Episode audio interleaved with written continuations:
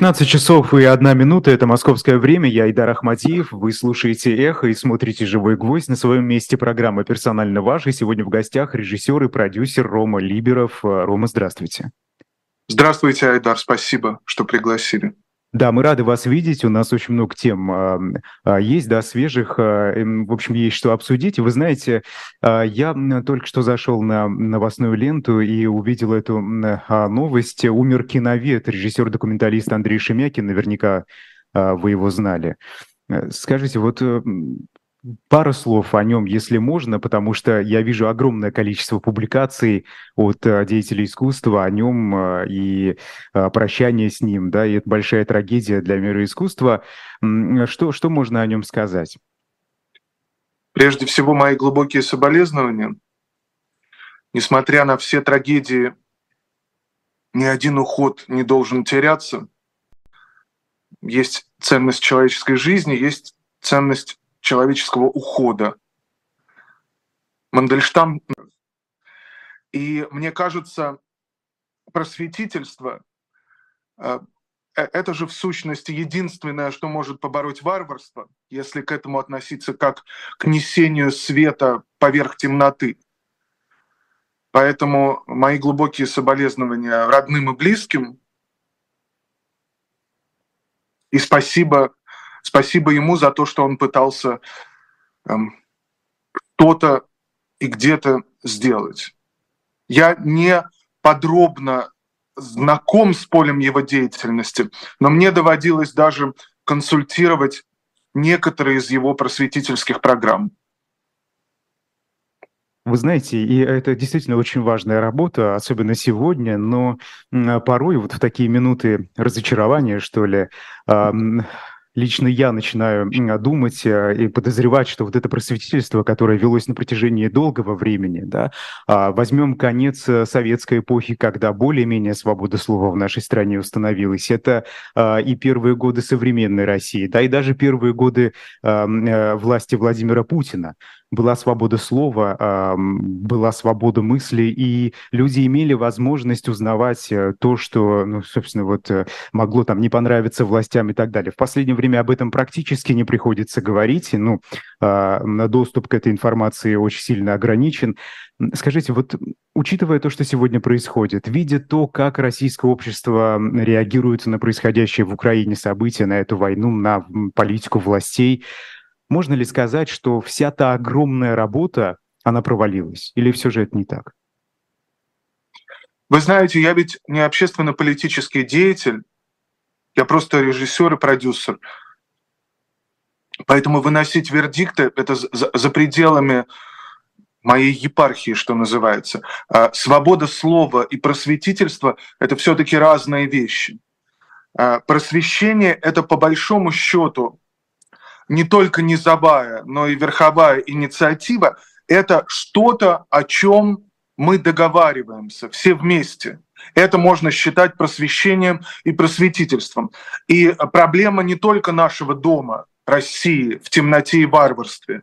А то, что происходит сегодня в мире, демонстрирует э, такую довольно непроглядную темноту и варварство. Видимо, просвещение ушло в какую-то другую сторону, в регулирование э, финансовых взаимоотношений, может быть, отчасти э, светлая и темная законодательные стороны, со бытия, сожительства разных людей.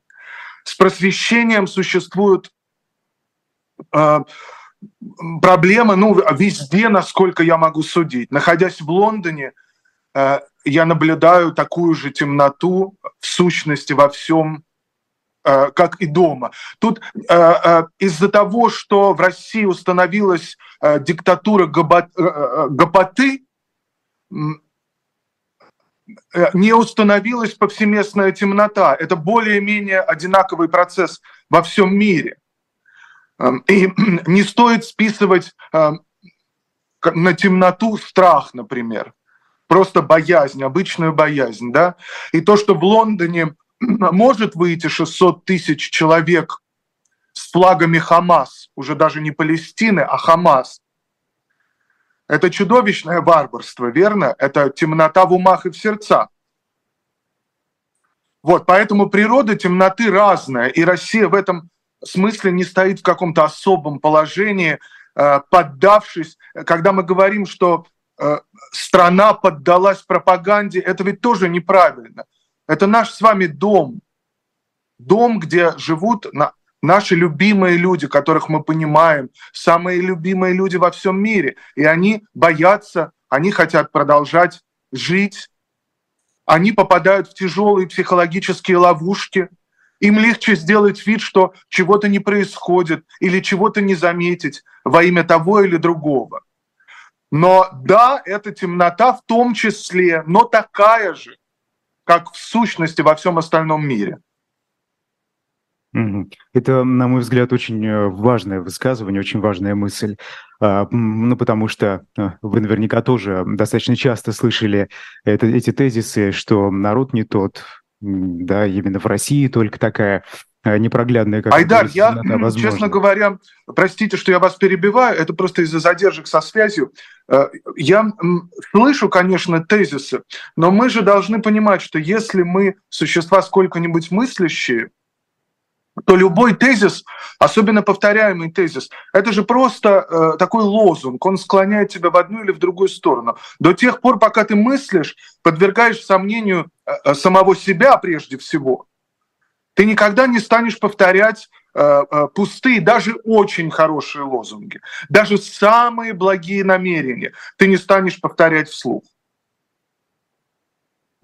Это правда. А это вы к чему? Что, собственно, ну, вы упомянули, вы упомянули, что, да, вы упомянули, что э, есть лозунги, которые говорят, что вот наш народ, который заслуживает то, что имеет.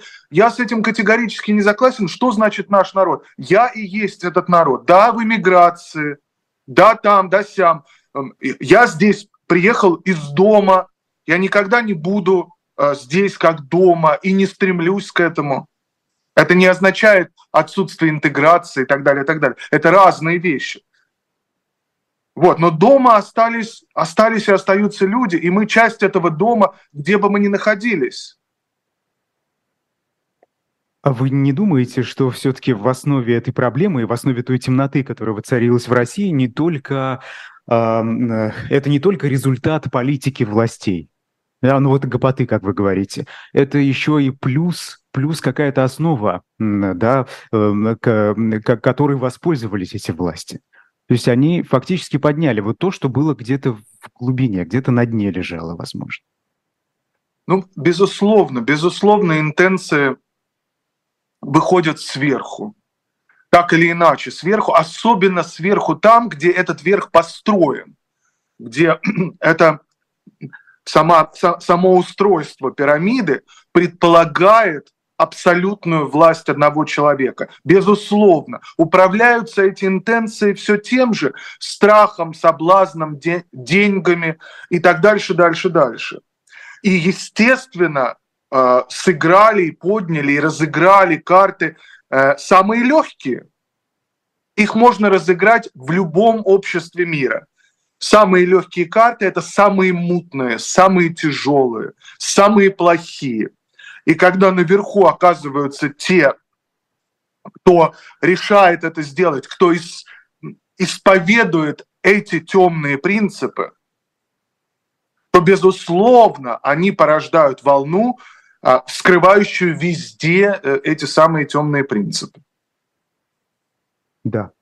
А Но, когда, э... простите, а когда а, наверху оказались люди, чье пребывание там подогревается безнаказанностью, то превращает их в маниаков. Безнаказанностью не только изнутри страны. Житель нашего дома, россиянин, виноват едва ли так же, а то и меньше, чем любой британец, немец или француз, которые использовали договоренности, забивали дыры и текущие корабли деньгами. И таким образом безнаказанность порождалась э, всеми сторонами, не только пресловутым нашим обществом. Надо спросить, сейчас спускают все время несколько тезисов о коллективной вине и коллективной ответственности. Это тоже звучит, ну, мне неловко э, за тех, кто пытается это как-то размазать. В чем вина каждого из нас? Если мы хотим об этом подумать, ну давайте подумаем, допустили ли мы со своей стороны однажды неблагородство, самоцензуру, обманули ли мы кого-то, предали, поступили ли мы так или иначе, закрыли ли мы на что-то глаза ради получения выгоды, прибыли и так дальше, дальше, дальше. Вот в этом и есть наша вина. Если мы сделали что-то из этого и гораздо более широкого списка, мы и сыграли на руку тому, что случилось. У Высоцкого же есть песня. Я специально упоминаю Высоцкого, потому что а, сегодняшние гопники, которые называют себя руководством Российской Федерации, они пытаются все экспроприировать, забрать все, забрать Пушкина, Гоголя, и они, конечно, очень хотят забрать себе Высоцкого. Но, но это неправда, и э, никогда Высоцкий им не принадлежал и не будет принадлежать. Есть у него песня про книжных детей, не знавшие битв. Но там же, по-моему, все более-менее э, про этих людей написано, то есть про тех людей, кто этому может противостоять, и про них.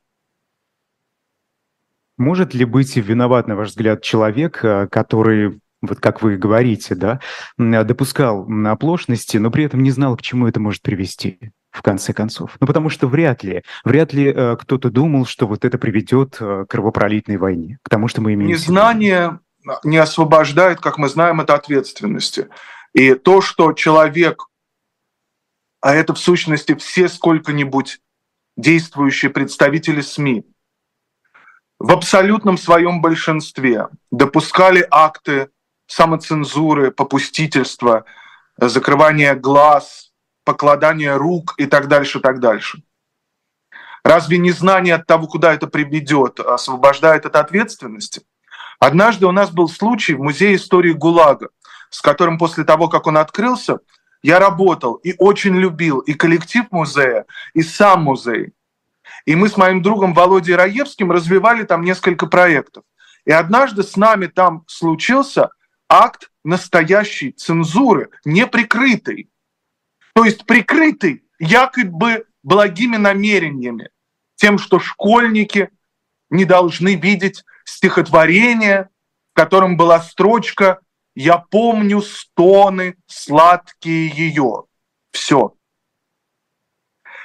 И после этого, в тот самый момент, когда это произошло, музей э, со своим содержанием перестал для меня существовать, потому что он стал прошлым.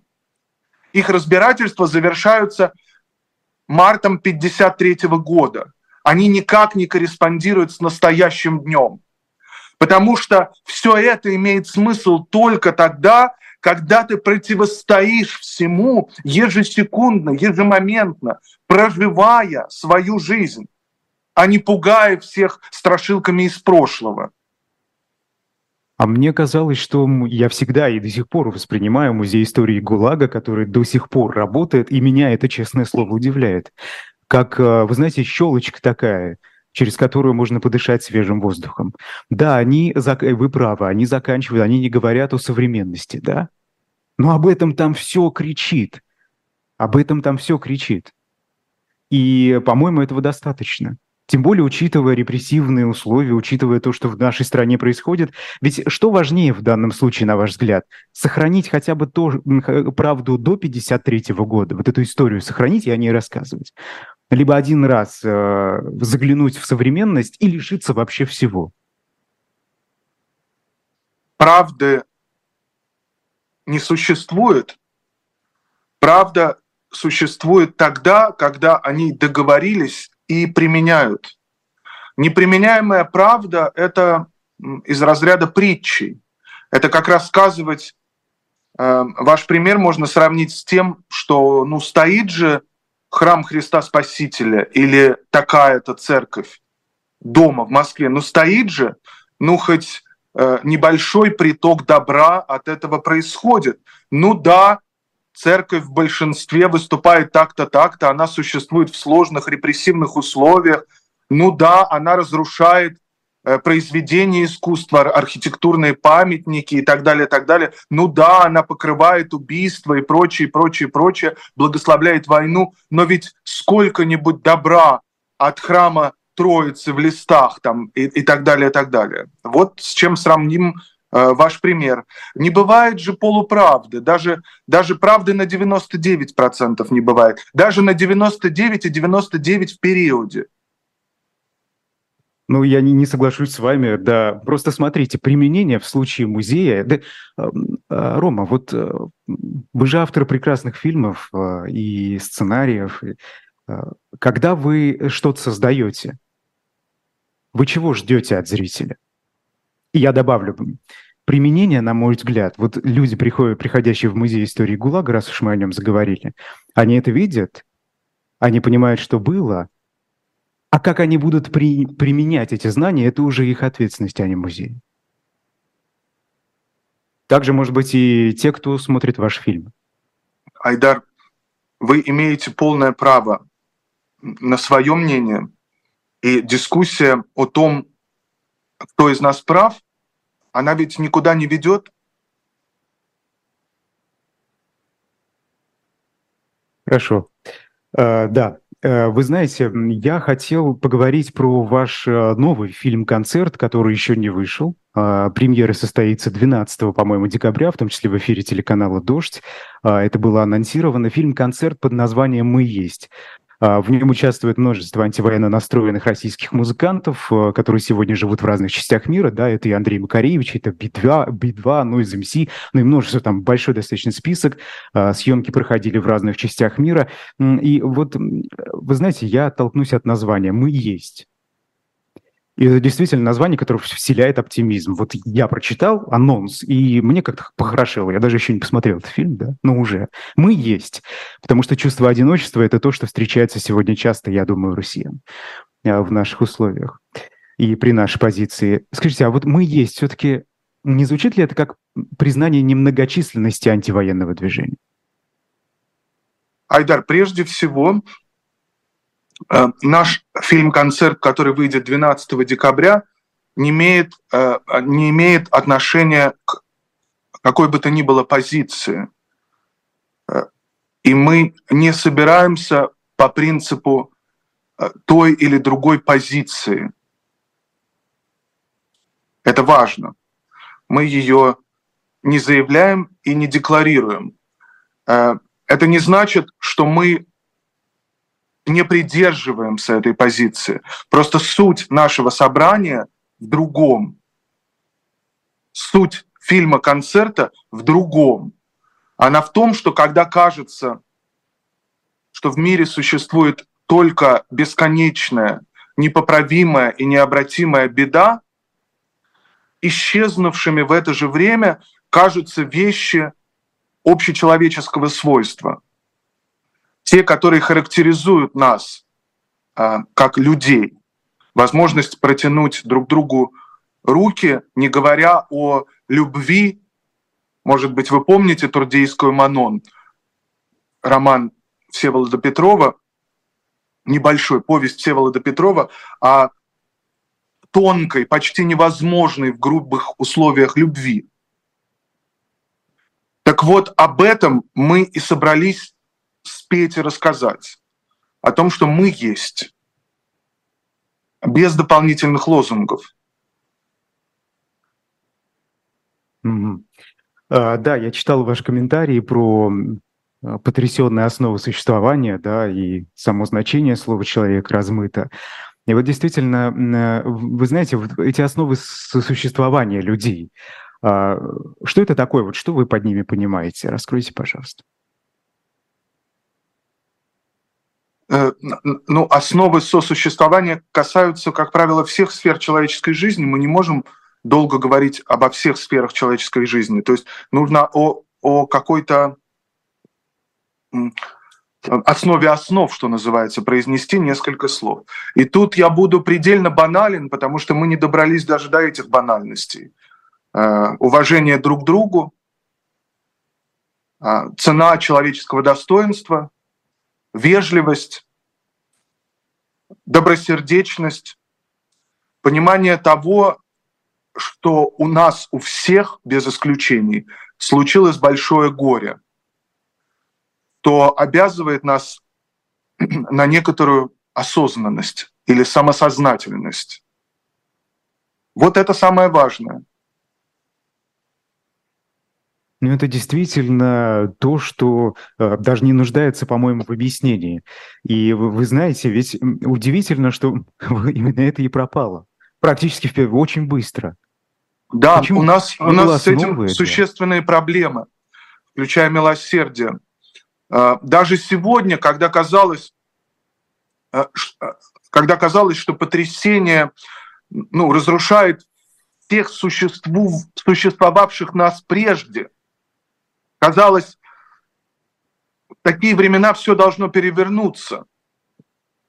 Остается то же самое. Я встречаю такое же неуважение – высокомерие, отсутствие вежливости. Приведу вам один небольшой пример, не называя имен. Он меня обескуражил совершенно. Это случилось несколько дней назад. Я согласился поучаствовать, не мог не согласиться, понятное дело, в одном остросоциальном проекте. Мне нужно было прочесть два небольших текста. И автору этих текстов, ознакомившись с ними, я указал э, на некоторую несоответствие Э, грамоте и нормам русского языка. И не приводя никаких аргументов и даже не пытаясь состоять со мной в диалоге, мне в ответ прозвучало, ну если вам не нравится, тогда не снимайтесь. Меня это совершенно обескуражило. Во-первых, потому что та остросоциальная тема не предполагает, нравится, не нравится, и хочу я или не хочу обязанность здравомыслящего человека. И невозможность диалога, неуважения даже на таком уровне, это, это видимо, что-то патологическое, это что-то, с, чем нам надо будет очень долго работать. Куда оно делось? В какой момент оно пропало и вообще было ли? Айдар, мне сложно сказать, я же не врачую, а, если бы это стало моей работой, я попытался бы врачевать. Но в той Москве довоенной, в которой мы жили, а, уважения тоже не было друг к другу. И вежливости тоже не было. И презрения было достаточно друг по отношению к другу.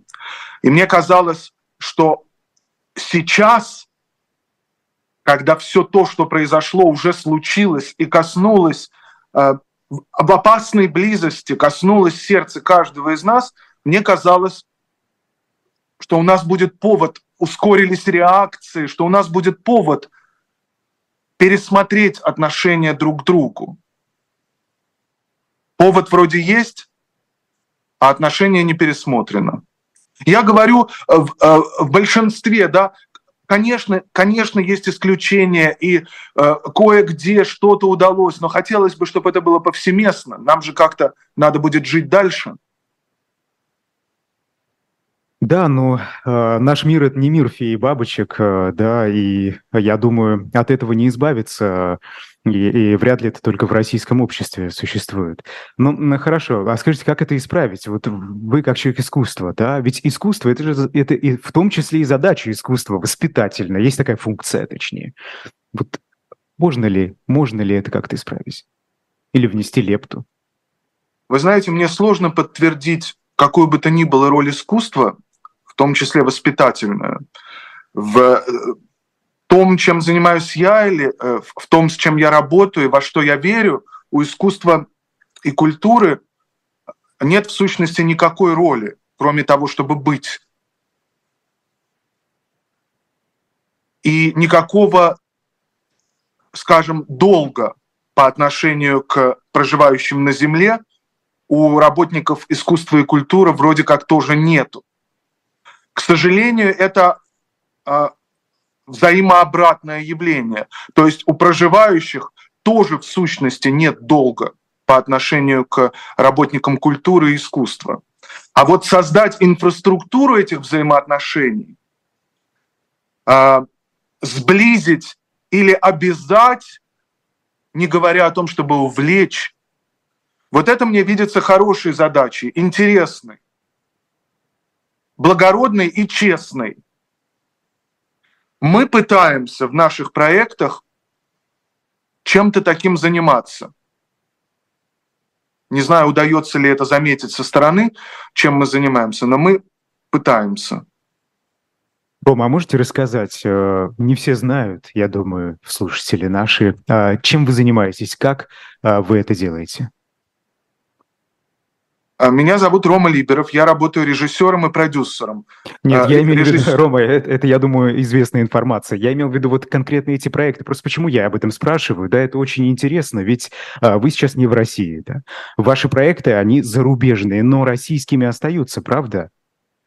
Как вы э, эту инфраструктуру вне России создаете в такое сложное время? За рубежом эмиграция – это сложности, да, все сопряжено с э, трудностями.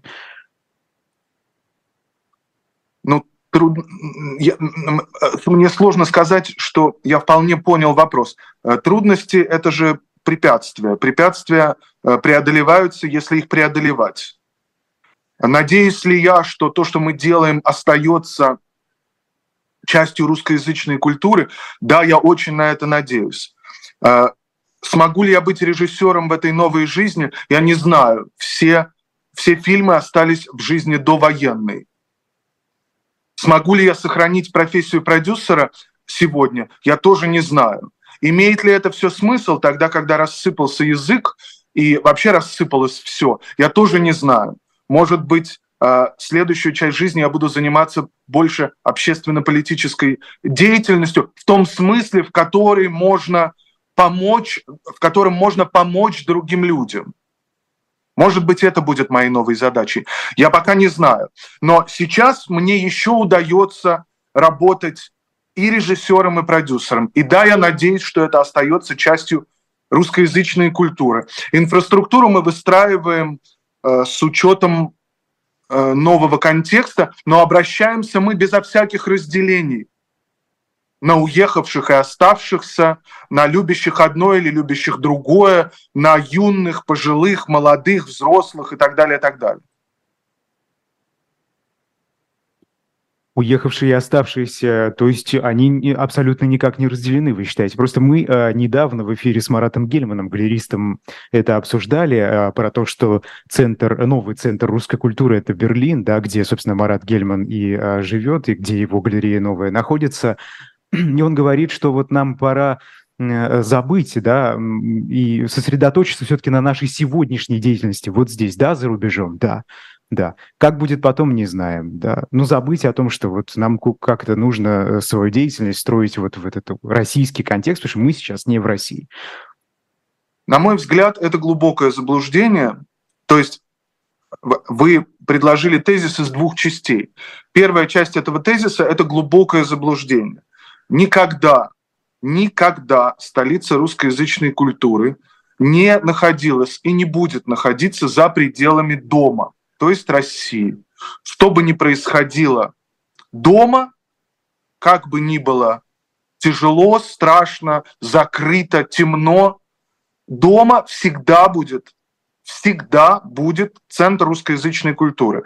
В этих заблуждениях находились разные представители разных волн наших эмиграций. Довид Кнут в начале 30-х годов а, заявил приблизительно то же самое, что пора понять, что столица русской культуры теперь Париж, а не Москва. Мы знаем, насколько глубоко, мы сегодня знаем, насколько глубоко было это заблуждение. Такого не было и Объясните, не будет. Рома, объясните, почему он заблуждался? Э, нужно объяснить, почему он заблуждался.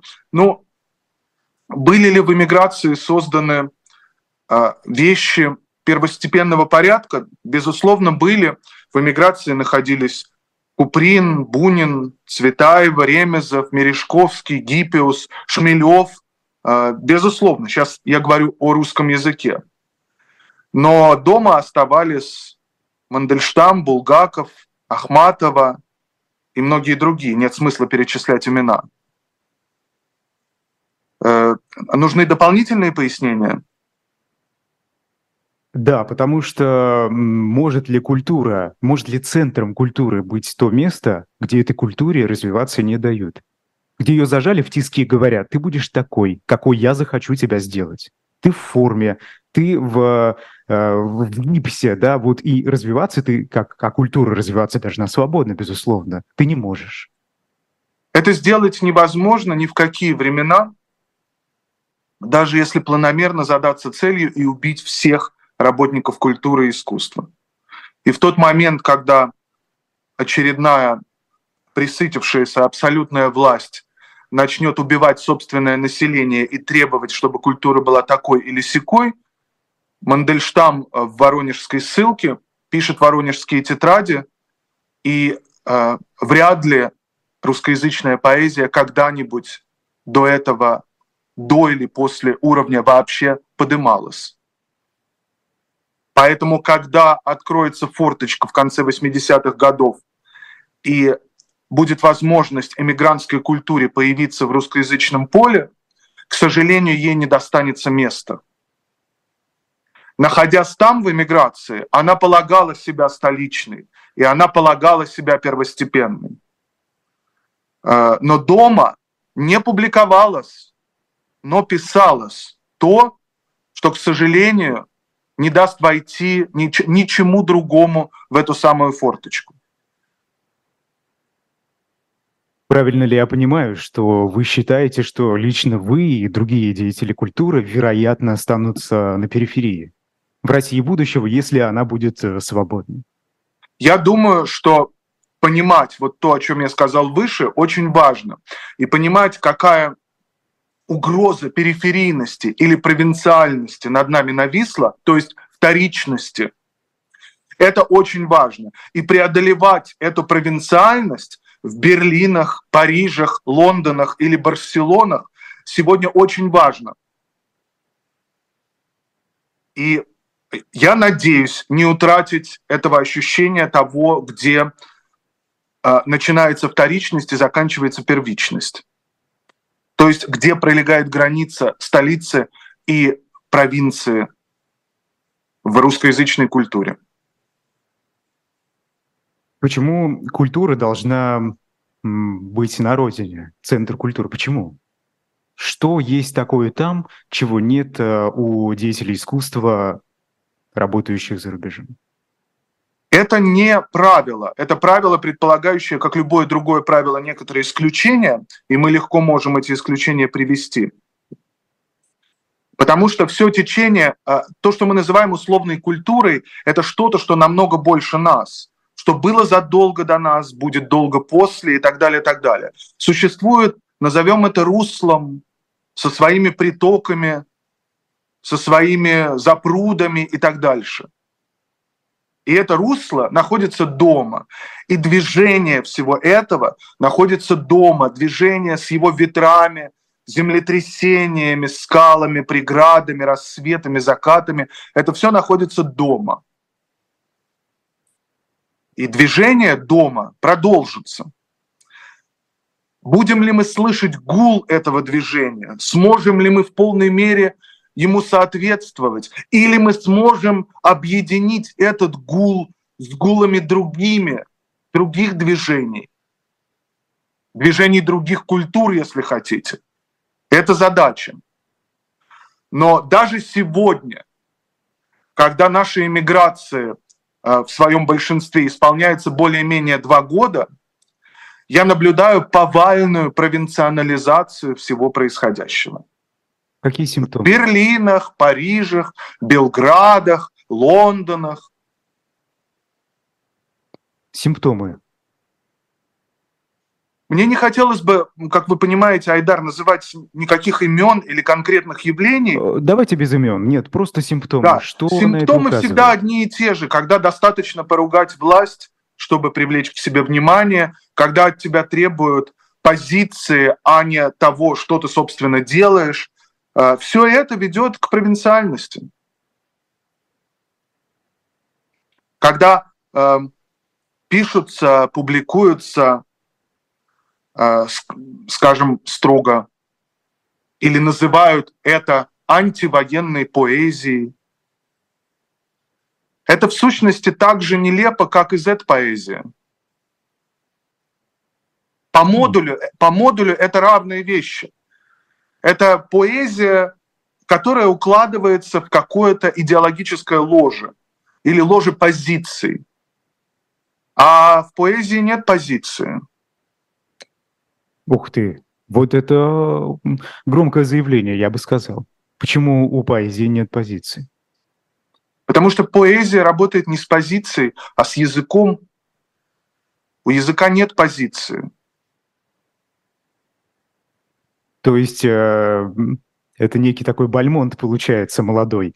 А, э, то есть поэзия – это просто красота. Это внешний облик вы имеете в виду? Э, можно свести это к красоте, хотя я говорил о другом.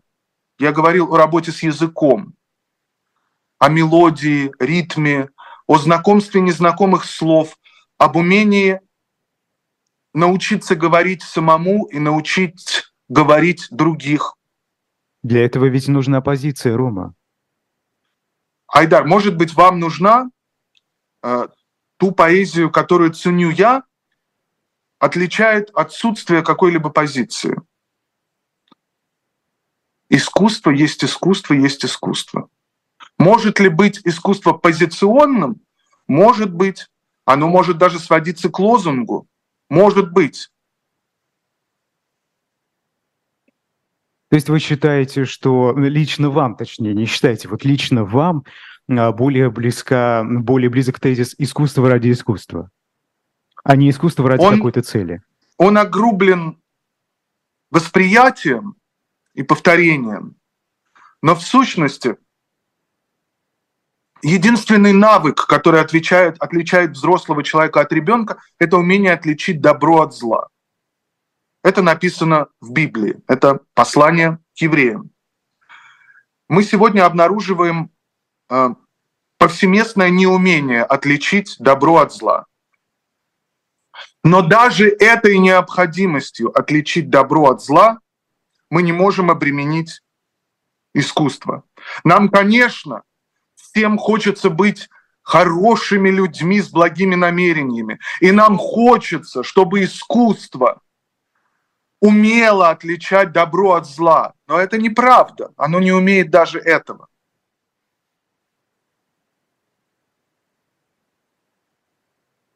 Я бы хотел сказать, объясните. Простите уж меня за э, такую попытку копать очень глубоко. Ну, э, просто пока непонятно, честно говоря. Вы знаете, тут э, речь же не о глубине, но мы же знаем э, разных, ну, ну, хочется назвать имена, может быть, Маяковского, вы наверняка читали, там занята какая-то позиция, и, наверное, Бабель тоже занимает какую-то позицию, и вряд ли можно говорить об отличении. Мне не хочется называть имена, потому что их бездна. Вы не можете потребовать от Пруста или Джойса, вот как, как говорит мой любимый друг Армен Захарян, вы не можете потребовать приверженности тем или другим идеалам. И Джойс озадачен не трагедией Первой мировой войны, а э, публикацией своего романа. Или раздражен тем, что его финальный роман «Поминки по Финнигану» из-за каких-то там боевых действий не получает должное внимание. К сожалению, это не повсеместное правило, я повторю. Просто мы не можем этого требовать, как мы не можем требовать от искусства красоты, как вы сказали раньше. Искусство не обязано быть красивым. Я только что был на выставке Марины Абрамович у нас в Королевской академии. Большая ретроспектива. Разве искусство Марины Абрамович красивое? Ну, э, тут можно долго нам с вами спорить, что, что мы под ним понимаем под красотой, потому что для меня ну, может быть красота в некрасоте. В уродстве может быть красота. Есть те, кто с вами согласятся и нашли в этом уродстве красоту. А Рейди Мейде Марселя Дюшана – это красиво? Искусство давно отменило необходимость быть красивым. Оно до поры до времени преследовало декоративные цели, поскольку зависело от вкусов заказчиков, но уже довольно давно, полтора столетия назад, перестало себя обременять такой вещью, как красота. Ну, э, хорошо. Не говоря о искусстве... морали, не говоря о морали, вы не можете, говоря грубо, от Пикассо потребовать морали. Хорошо, если в искусстве, э, искусство не обязательно мораль, красота, позиция, э, то что тогда искусство и зачем оно? Затем, чтобы научить вас видеть, говорить, слышать, думать, затем, чтобы вы могли быть больше самих себя, затем, чтобы вы знали, где будет больно, а где будет хорошо, куда ходить нельзя, где бездна, а где полет. Рома, про прошу прощения, но вы же противоречите себе же. Вы говорите, для того, искусство учит. Да, для того, чтобы научиться отличать что-то. Но а, совсем недавно вы говорили, что искусство не обязано а, различать добро и зло. Она как не учит вас. Я не говорю об обучении вас морали.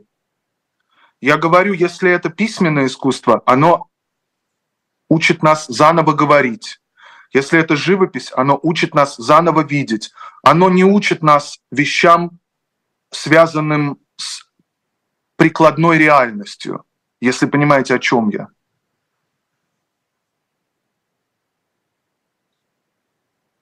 Ну, объясните, прикладная реальность. Я, я могу понимать, но слушатели могут не понимать. А, помогите мне объяснить, что нужно объяснить. Прикладная реальность. Я не особо понимаю, что вот э, ну, э, искусство, то есть оно безрамочное, правильно? У искусства нет рамок. Тогда как это искусство может, можно использовать э, для обучения человека, для того, чтобы что-то отличать и так далее? Но попытаюсь еще раз произнести. Если вы стихотворение упомянутого нами Мандельштама прочитали так, как оно написано, то вы что-то узнали о русском языке. И вы никогда не будете говорить, как прежде, на йоту, на небольшое отклонение, но ваша речь изменится. Если вы в должной степени увидели что написал условный Рембрандт, то, вы, то ваше зрение на мир, ваш взгляд на мир, ваше умение его видеть на йоту, но поменялось. Тоже касается любого другого направления в изобразительной культуре или просто в культуре и искусстве. Так стало понятнее? Или я могу еще да, чуть подробнее да, нет, объяснить, нет, нет, так, так если понятнее. нужно? Я, я понял это так. Искусство Но расширяет. искусство не занимается объяснением как бы вещей моральных. Более того, оно крепко теряет, занимаясь такими вещами. Мы же все знаем, как Гоголь выглядит как писатель абсолютный и как он выглядит как моралист. Мы же все знаем, как Толстой выглядит как писатель абсолютный и как моралист. Понимаете, что я имею в виду? Да, я, я понимаю, что вы имеете в виду, э, но э, вы знаете, просто моя личная позиция, что искусство, оно не то чтобы должно, но э, оно, оно не может игнорировать реальность. И оно должно быть в событиях. Вы знаете, я ведь э, не говорил о том, что оно не должно реагировать на реальность. Я же говорил о других чуть-чуть вещах, а вы предложили новый тезис. И здесь я с вами соглашусь, просто мое соглашательство, оно э, может не совпасть с тем, что вы имеете в виду. Безусловно, произведение написано тогда, когда оно написано. Его невозможно вырвать, если это большое настоящее произведение, его невозможно вырвать из что называется, из контекста. Мы предпринимаем эти попытки постоянно. Мы зрители или читатели, мы склонны обобщить. Мы вырываем тезисы из разных времен и разных эпох. Мы предполагаем универсальность созданного. Но то, что создано, существует безусловно тогда, когда это создано. Означает ли это, что в условном 1938 году может быть создана только Герника и больше ничего? Нет, это не означает. Хорошо, да. А, давайте вернемся в Россию. И поговорим уже о вещах, вот, которые сегодня создаются, кстати, да? Когда мы вернемся в Россию, о, а, о, о Гамлет Восточный, когда?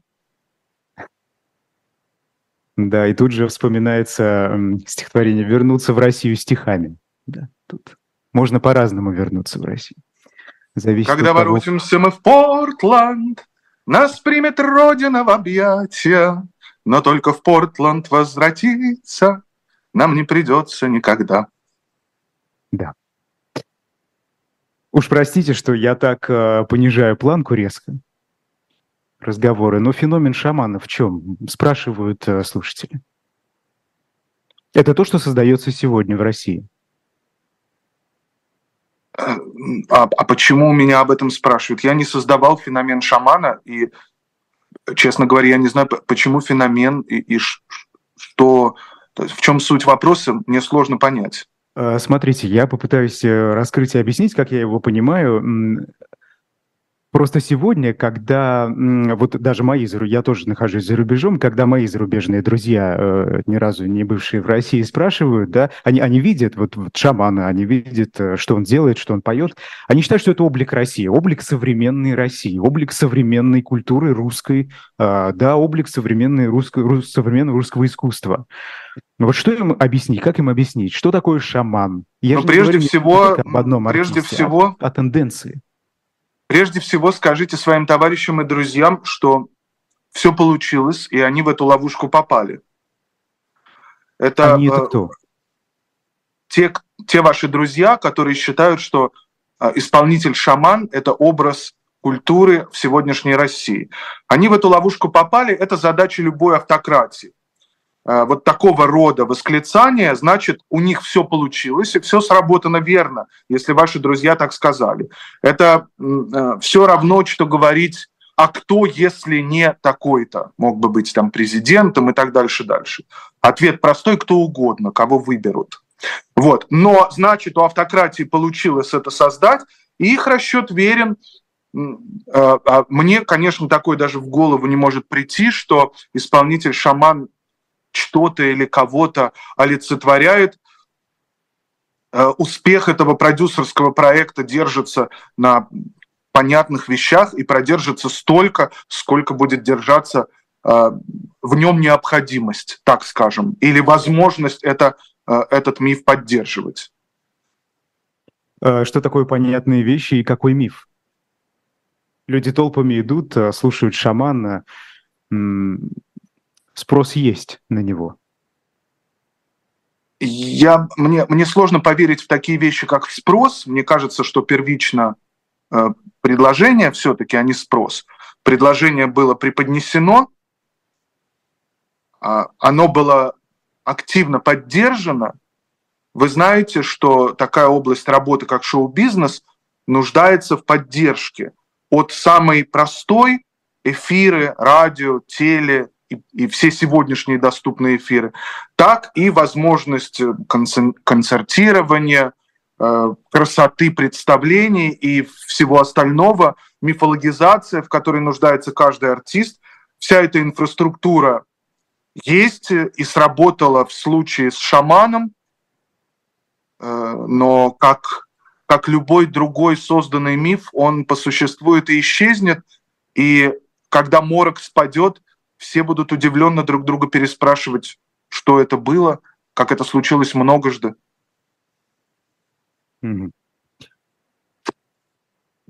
Вы знаете, э, в то время, когда шаман собирает многотысячные стадионы, видимо, тоже попавшихся в ловушку людей, а, в то же, в то же время Евгения Беркович, Светлана Петричук, Саша Скочеленко а, и многие другие э, остаются в колониях, в следственных изоляторах. Зачем это нужно власти? Вы лично как это объясняете? Простите, зачем власти нужно содержать в колониях деятелей искусства, заключенных? Да, да, нет, не полити... деятели искусства. Понятно, почему они содержат политических деятелей, да, э, но э, не совсем понятно, почему они Сашу Скочеленко, например, решили на 7 лет отправить в колонию и раздули из этого такую историю. Смотрите, я не политолог и не специалист по внутренним делам Российской Федерации. А, но так же, как и вы, наблюдаю несправедливость и пытаюсь себе объяснить ее природу. природа террора, она в сущности алогична. Это природа больших чисел. Террор нуждается в подпитке. Основная подпитка террора, а, а режим, который установлен у нас дома, безусловно, является террористическим режимом, он нуждается в подпитке страхом в том числе.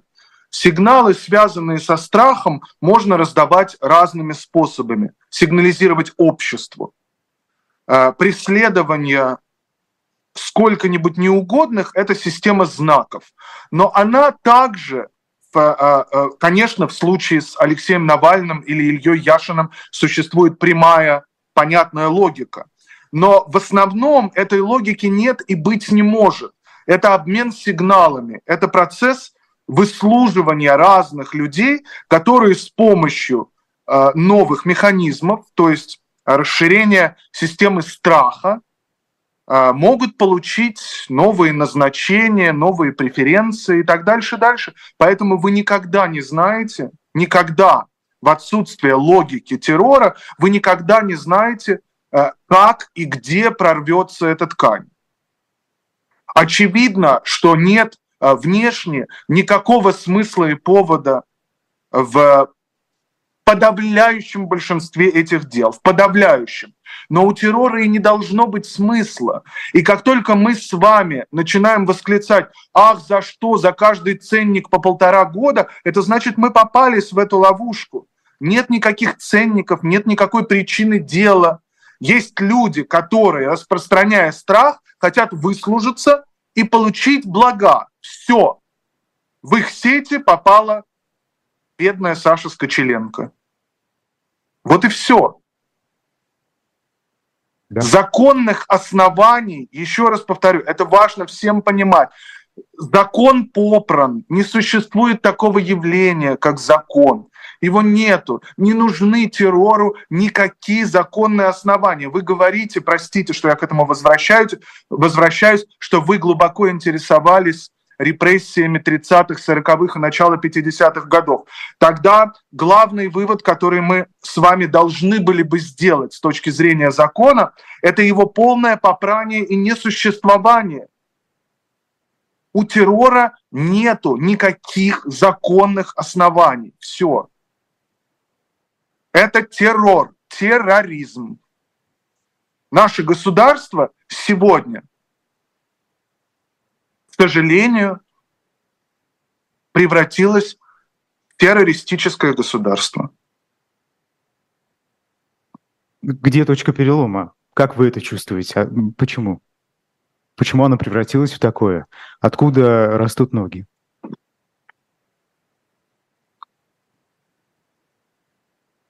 нужна долгая вступительная ретроспективная беседа. Мне сложно провести ее в сжатые сроки, и сложно понять, когда. Поводов было много, так считать.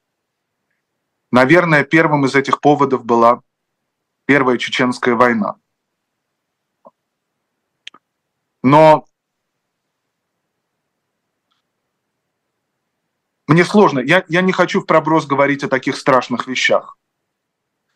Э, когда, когда режим внутри России или когда наша с вами страна, наш с вами дом стал сначала напоминать, а потом и стал в реальности государством террористическим, наверное, Понимаете, э, э, тут страшно все опустить. Страшно опустить обе чеченские компании, страшно опустить провокации, связанные с запугиванием людей внутри страны, страшно опустить э, нападение на Грузию, страшно опустить эм, подогреваемые сепаратистские настроения, страшно опустить создание так называемых ДНР, ЛНР, захват Крыма. То есть вот в какой момент можно считать это нужно поговорить с историками. Потому что сейчас для нас дата 24 февраля настолько давлеет всему остальному, что хочется сказать, что это точка перелома. С того момента, как каждый день мой дом, моя страна пытается убить людей другой страны.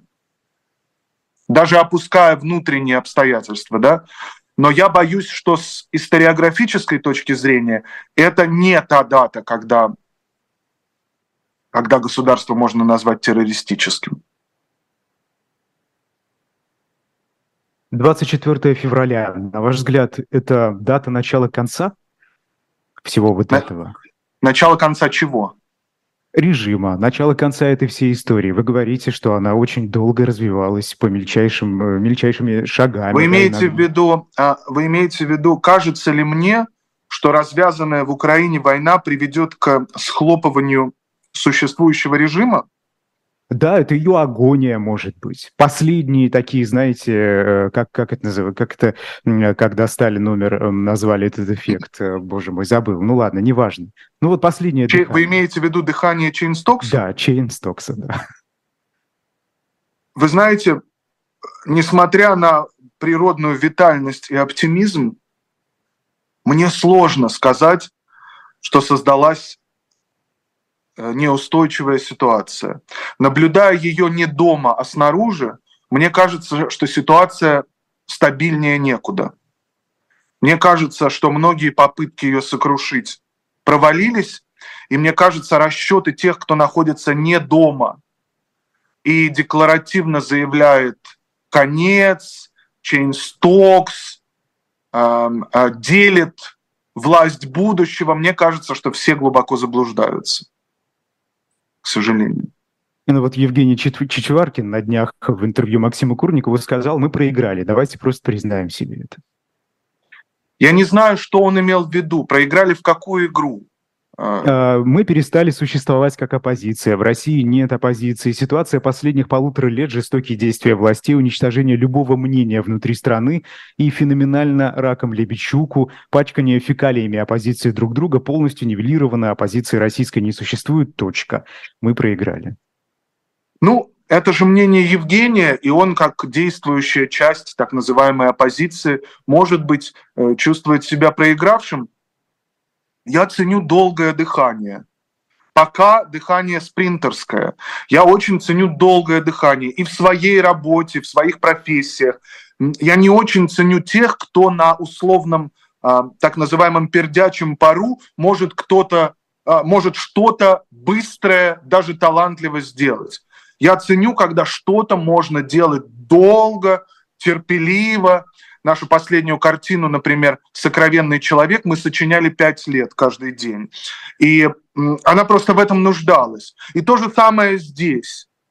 И э, э, те герои, которые есть в частности у вот сегодняшнего режима, который может считать себя выигравшим, э, они ведь тоже э, десятилетиями приближали э, дату своего триумфа и не верили, то, что эту дату при жизни приблизит к реальности. А, мой взгляд на вещи эсхатологический, но дыхание у меня долгое. Личная фраза в конце эфира. Спасибо большое. Знаете, э, Рома, я эм, последний только вопрос вам задам, как, как это принято в таких передачах. А, но спрашивали много уже, какие у вас творческие планы? Если можно коротко.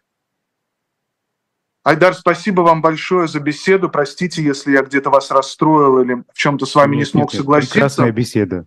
Мы Прекрасная 12 беседа. декабря выпустим большой фильм-концерт, который пока нуждается в ежедневной работе и заботе под названием «Мы есть», «We Exist». Он будет доступен везде, прежде всего у нас на YouTube-канале, на сайте и везде, кому мы его дадим, для премьеры, и он потом останется, а, а, он будет абсолютно бесплатен для всех, изнутри или дома, снаружи или дома и так далее. Затем я займусь некоторыми вещами, в том числе построением инфраструктуры для сочинительства, работы, интеграции русскоязычной культуры в эмиграции, не хочется произносить это слово, в изгнании, в кочевничестве. Мне больше всего сейчас нравится слово кочевник. Я буду помогать таким же, как и я сам, э, кочевникам. Спасибо огромное. Рома Либеров, режиссер и продюсер, был сегодня персонально вашим. Я Идар Ахмадиев. После нас Сергей Пархоменко в программе «Особое мнение», поэтому никуда не переключайтесь. До свидания.